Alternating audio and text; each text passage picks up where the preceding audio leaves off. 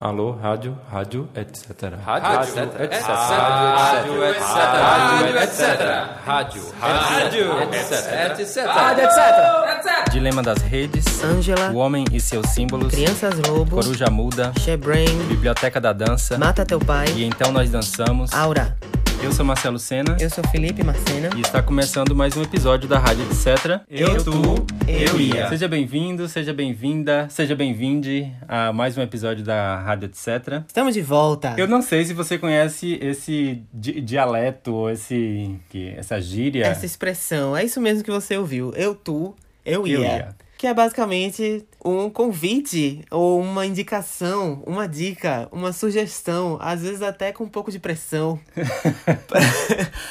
Pra- você testemunhar alguma coisa, assistir algum trabalho, algum filme, alguma, alguma obra, ler algum livro. Então, isso é do pernambuquês, né? Será que isso é pernambuquês? Isso é desse país aqui. Do país Recife, Mas do país talvez, Pernambuco. é, talvez tenha fora também. Isso de eu, tu, eu ia. Ó, tá passando ali aquele filme, eu, tu, eu ia.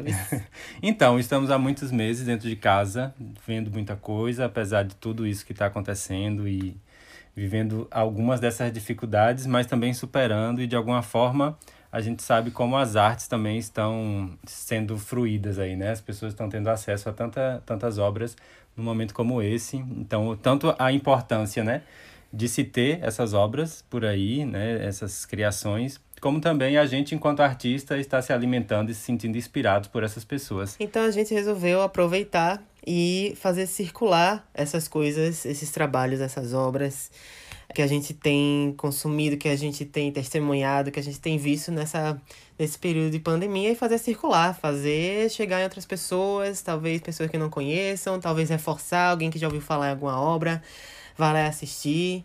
E cada um aqui separou cinco obras pra indicar pra vocês. Então, eu, Eu, eu ia. eu ia. Pra onde, Marcelo? Eu queria começar indicando, na verdade, já uma coisa meio polêmica nessa história toda que se chama Dilema das Redes, que é um documentário que está na Netflix. Então, é um serviço né, muito popular. Eu queria começar por esse aí, que eu acho que é mais fácil de muita gente ter acesso. É um documentário, enfim, falando de como esse início aí dessas redes sociais, né, com executivos e CEOs das empresas, né, que, que começaram com isso, como Twitter, Facebook, Instagram, o Google, como é que essas empresas foram lidando com essa tecnologia, né, de, de algoritmos e de filtrar e indicar informações para chegar em cada pessoa? E como isso aos poucos foi sendo corrompido de uma ideia original e sendo, enfim, catalisado por um poder capitalista também que está envolvido, principalmente nessas grandes empresas que cada vez são mais poderosas e ficam cada vez mais responsáveis por nos informar, né? Tanto das coisas mais simples, como como fazer um chá, até que tipo de, enfim, que tipo de vírus está aí rodando, que tipo de candidato eu votaria, de candidata, né? Então, isso é uma história bem pesada, né, do que a gente está vivendo aí nas redes sociais e acho um documentário, apesar de bem apocalíptico, acho que tem umas coisas muito pesadas ali, mas ao mesmo tempo acho que é bem real mesmo. E eu sou, sou desses, assim, eu vou nessa onda apocalíptica mesmo das redes sociais. Então fica aí a dica do Dilema das Redes. O nome do diretor é Jeff Orlovsky. When you go to Google and type in climate change is, you're going to see different results depending on where you live and the particular things that Google knows about your interests. Bom, eu vou sair um pouco aí da Netflix e eu vou recomendar um trabalho que tá no MUBI, que é um serviço de streaming de, de filmes, é, que tá se tornando cada vez mais, mais popular, inclusive. Agora na pandemia eles cresceram bastante. Estão colocando muitas propagandas, né, em muitos lugares, Em vários inclusive. lugares, é. E é um serviço dedicado a um cinema é, mais autoral, um cinema mais de arte, um cinema de memória, é, histórico, enfim. É, eles, são, eles se gabam de, uma, de ser um, um- uma, um serviço que tem uma curadoria, ou várias curadorias, assim, de pessoas, artistas e, e, e curadores aí de festivais e de cinema, trabalhando para eles, escolhendo os filmes que vão entrar em exibição lá. Inclusive, os filmes entram e entram um filme por dia e sai um filme por dia. Eles passam um mês em cartaz, mas agora, na, durante a pandemia, eles também abriram o arquivo. Um arquivo com vários filmes que ficam lá por mais um tempo, às vezes só ficam lá, não chegam a, a ser exibidos, né, na, na programação mensal. É o Netflix Netflix da seção de arte, né? Se tornou o Netflix do MUBI, pois é, a área do Netflix ali, dos arquivos. É, exibido recentemente dentro de uma mostra que eles fizeram do Festival Cabiria, que é um festival que exibe trabalhos de mulheres. Eles exibiram um curta chamado Ângela, de 2019, da Marília Nogueira. É um, um curta de Minas Gerais. E a personagem principal é interpretada pela maravilhosa, fantástica Teuda Bara, que é do Grupo Galpão. E é um filme. Eu não sei nem te dizer, cara. É um filme sobre uh, uma, uma velhice, uma senhora velha, e na verdade sobre várias senhoras que, que que são idosas e elas lidando dentro de uma comunidade pequena, não lembro agora o nome da cidade. Não, mas é, é tipo uma cidade do interior de Minas Gerais, né? Isso, e a gente acompanha por 15 minutinhos a vida dessa mulher, Ângela, e das outras mulheres idosas que estão lá no seu redor. E é um filme lindo, gente, muito lindo, muito tocante, muito é simples. Muito emocionante, né? Emocionante. É, a Teoda Bara tá maravilhosa nesse filme, inclusive muito delicado e tá lá no MUBI. Se, é, se não tiver na programação mensal, acho que não vai estar tá na hora da publicação desse, desse podcast, mas ele vai estar tá lá no arquivo dos filmes. Você procura lá pela mostra é, Festival Cabiria e esse curta Ângela vai estar tá lá. Inclusive tem vários outros curtas legais lá nessa mostra, então vale conferir.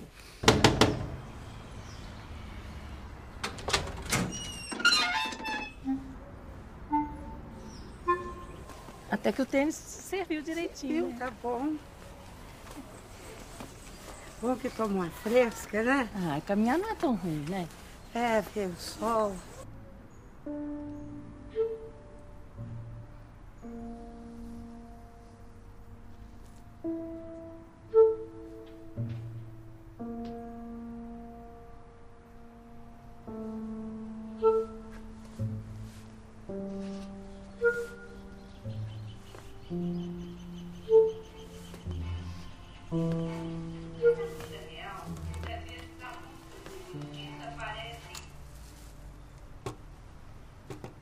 Oi, Ângela.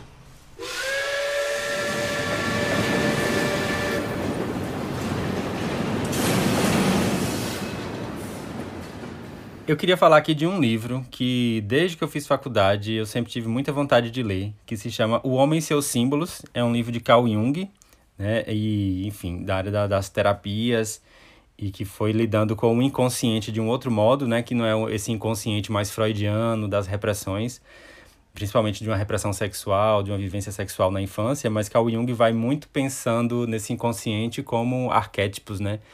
Que toda a sociedade vai foi construindo ao longo de séculos e muitos séculos aí, né? E eu sempre tive vontade, e esse ano é o ano que eu estou fazendo 40 anos, eu acho que bateu meio que uma crise aí da minha idade. e eu falei, não, agora tô dentro de casa, eu acho que tô com mais tempo, vou encarar esse livro. E é impressionante. Eu lembro que na época da faculdade, minha professora chegou a comentar comigo assim, que geralmente as pessoas que leem esse livro têm muitos sonhos. E de fato, eu pelo menos percebi um, pelo menos a lembrança dos sonhos muito mais vivas. Então, todo dia de manhã quando eu acordava, eu lembrava de muita coisa e outras tantas imagens que me vinham assim durante o sonho, muito mais mais nítidas, né? Sei lá, elas tinham mais significado, também conseguia entender melhor os sonhos. Foi um livro muito importante, então quem, quem tiver afim. É um livro grande, não precisa ler ele inteiro, eu acho que dá para ir lendo aos poucos e tal. É uma viagem maravilhosa aí pelo seu inconsciente. O Homem e seus símbolos. Tá na minha lista. Eu, tu, eu ia. Bom, voltando agora pra Netflix. Tem... Agora vai pra Netflix. Agora eu vou pra Netflix. Tem um filme lá japonês, um anime, na verdade, chamado Crianças Lobo, de 2012. A direção é de Mamoru Hosoda. Pronúncia e... perfeita. Eu suponho que sim. é... E foi um filme que eu assisti agora durante a pandemia e é sensacional. Um filme super emocionante. A história de uma, de uma mulher que tem um relacionamento com um lobisomem e tem dois filhotinhos. Um menino e uma menina. A menina mais velha e o menino mais novo. E, enfim, eu não quero também contar muita coisa porque é uma história bem complexa. Uh, mas mas não, nem um pouco difícil de acompanhar. E a gente vai ver a história dessa mulher entrando em contato com sua mulher selvagem, com sua loba interior, enquanto essas crianças que são lobinhos, né, um lobinho, uma lobinha também, vão lidar com essa esse lado selvagem deles, né? É, enquanto eles estão vivendo nessa sociedade civilizada dos humanos. É um filme lindíssimo, muito tocante, belíssimo visualmente, é, é maravilhoso. Eu super recomendo. É uma, um tesourinho que tem ali na Netflix. Procurem Crianças Lobo, que vale muito a pena.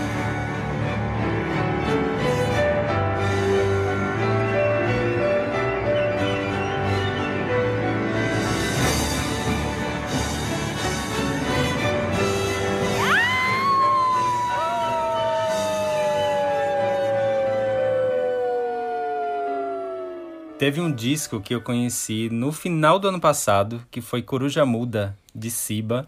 Inclusive a capa é maravilhosa. Quando vocês, enfim, acharem esse disco, ou se você já escutou, a capa é maravilhosa. Eu sei inclusive tem várias outras fotos. Tem a foto escolhida mesmo da capa e tem outras que ele tirou para esse ensaio fotográfico do disco que é maravilhoso, assim, enfim, toda a direção de arte aí para a capa desse disco maravilhosa. E o disco é fantástico. Preste atenção nas letras, os arranjos, muito, muito, muito interessante. E é muito legal ver como é que Siba foi encontrando essa, esse trajeto dele aí, essa, enfim, esse caminho de como fazer esse diálogo entre uma cultura mais contemporânea e, e lidar aí com as tradições, né, na, na musicalidade.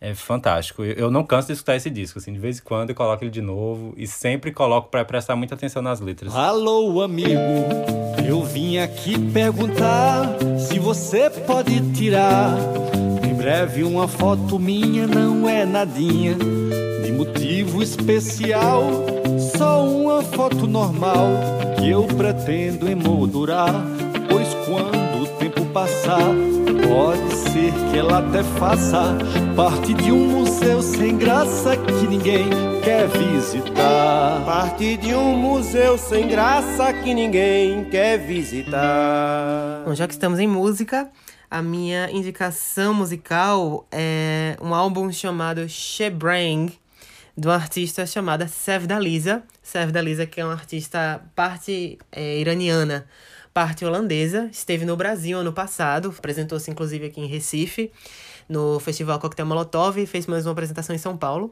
E esse álbum, Shebrang, foi lançado esse ano, está nas, plata nas plataformas de streaming.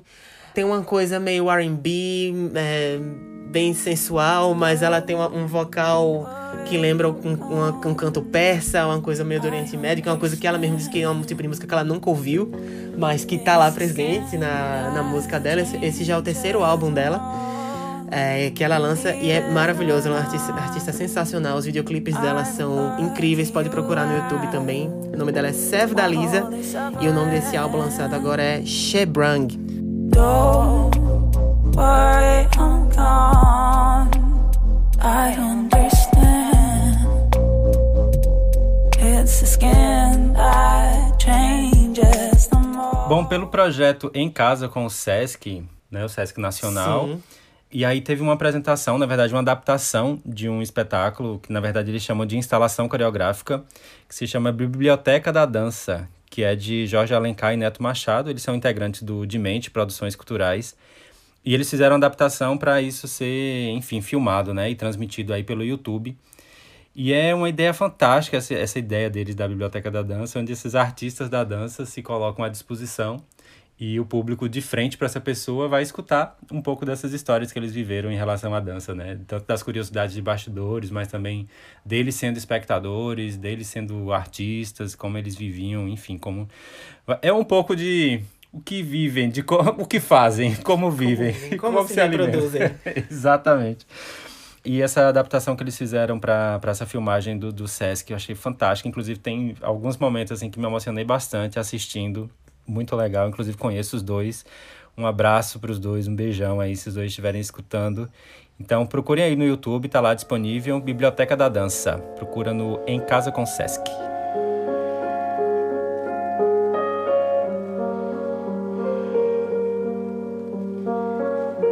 Fazer balé para mim é uma espécie de meditação ativa. Eu me conecto com a minha respiração. Eu ativo uma percepção profunda do movimento. meu pensamento se expande, eu altero o meu estado de corpo, principalmente durante os adágios. Os adágios em uma aula de balé são sequências de movimento contínuas, suaves, em coordenação com a música, que não tem nem ponto de chegada nem de partida. O adágio é como um voo infinito.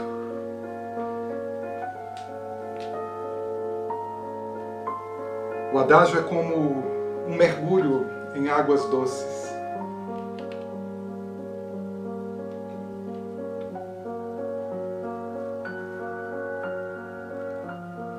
Agora, imagine uma gota no topo da sua cabeça.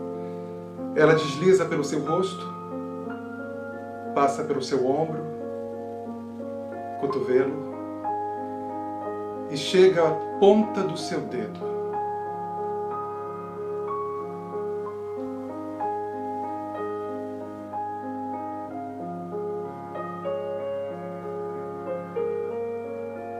Talvez porque eu estivesse sozinho na sala de aula esse dia, a minha professora de balé, Nena Barbosa, se sentiu à vontade para me fazer uma pergunta.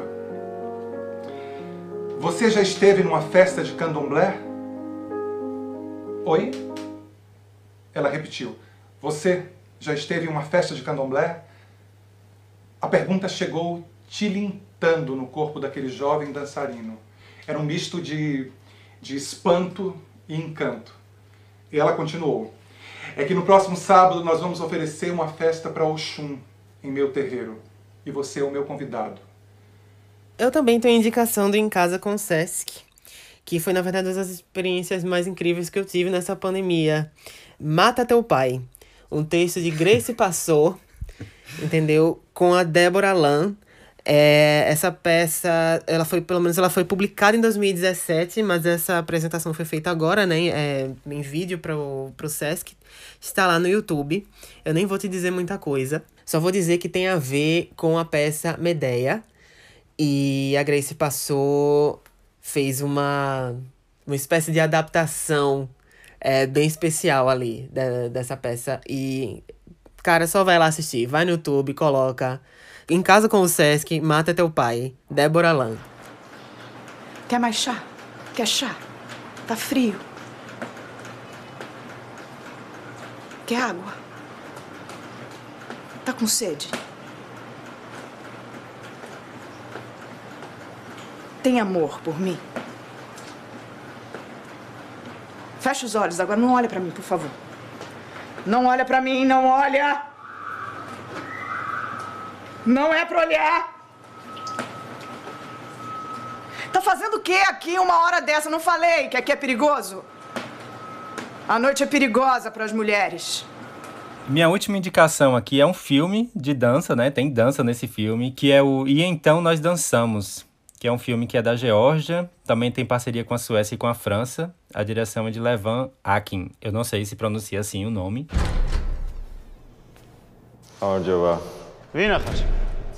მე ირაკლი ვარ. იცი სად მოხვედი? ქართულ ნაციონალურ ანსამბლში. E a história, enfim, de um bailarino que está dançando no, no corpo de baile aí da Geórgia. e ele tá lá, enfim, tentando entrar nesse no corpo oficial, né, no, no, no, nesse balé que vai viajar e tal. E ele tá passando por várias dificuldades, inclusive na própria situação mesmo social dele, na situação financeira, da família, de como ele sobrevive ali na Geórgia. E aí, de repente, chega um outro bailarino e que aí começa toda uma relação de competição, né? Que pode essa, essa pessoa, esse bailarino pode ocupar o lugar dele, de, de que tanto ele estava querendo entrar. არასწორად აკეთებ. მოხსეცულად ეცემი და იტკენ და ვეღარ იწება. ა. ქართული ცეკვა ვაშკაცობაზეა დაფუძნებული. სისუსტის ადგილი არა.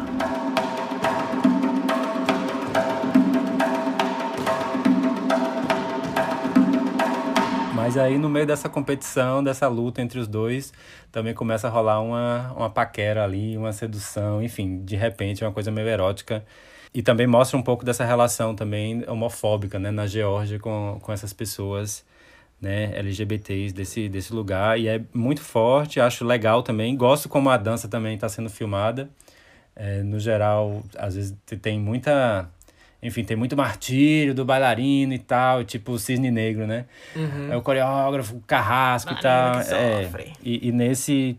Tem um pouco disso também, mas eu acho que não chega a ser tão. Tem reviravoltas aí. Tem nessa- reviravoltas e os clichês eu acho que são, são relidos de uma forma interessante. E tem cenas maravilhosas dos dois bailarinos juntos. Inclusive, a Geórgia é um país extremamente homofóbico, não apoiou esse filme em nenhum momento. Durante a gravação do filme, do filme a equipe estava sendo ameaçada de morte durante Ah, todo eu o não processo. sabia disso. Várias pessoas da equipe não são creditadas porque eles preferiram esconder o nome dele, por exemplo, deles. O, o- por exemplo, o coreógrafo do filme. Ninguém sabe quem é porque ele resolveu se preservar. O filme, inclusive, foi, pass foi passado no Festival de Cannes e o, o país não apoiou de forma alguma porque para eles não existem homossexuais. Na Geórgia não fazia sentido apoiar a viagem da equipe para o Festival de Cannes para lançar o filme. O filme acabou indo, eles foram com dinheiro próprio e o filme fez o maior sucesso lá, tá sendo exibido no, no mundo todo. Eita. Eu, tu, eu ia. E a minha última indicação é um livro que eu li rapidinho, um livro bem fininho, você lê ele em algumas horinhas. Se chama Aura. É um livro mexicano de 1962. O nome do au- autor é Carlos Fuentes, eu não conhecia. Conheci com esse livro agora. É um livrinho sobrenatural, bem assustador, que eu li numa noite chuvosa e me de- deixou bastante arrepiado é, e um pouco assustado. Conta a história de um, um homem que pega um emprego pra, de, de uma senhora que colocou esse, essa notinha no jornal lá pedindo para uma pessoa ir lá organizar os documentos dela.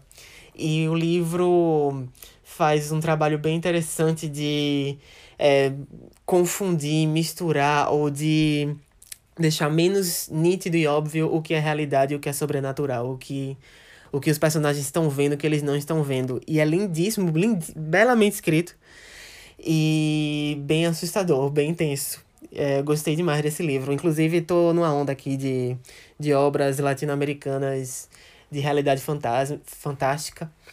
E tô apaixonado. Tem uns trabalhos muito incríveis. E o primeiro que eu recomendo aqui é o Aura, do Carlos Fuentes. É isso, fica aqui o nosso primeiro programa Eu Tu Eu Ia. Se você não conhece a companhia, os sites, nossas redes sociais, procure aí que a gente tem as nossas criações também. Fiquem à vontade para entrar, comentar, curtir, compartilhar, mas principalmente assim, dá um tempinho para assistir, tem muita coisa de fato inteira na, na íntegra, né, que a gente deixa aí na internet. Nossa lista de indicações vai estar aqui na descrição desse podcast. E se você também quiser recomendar, indicar coisas pra gente, será muito bem-vindo. Pode mandar pra gente entrar em contato por algum dos canais assim, etc. Seja através do site, através do Instagram, e-mail, que a gente vai receber com muito carinho suas indicações. Nosso site é etc.com.br. No YouTube somos youtube.com barra etc. E no Instagram, arroba etc. Eu, tu, eu ia.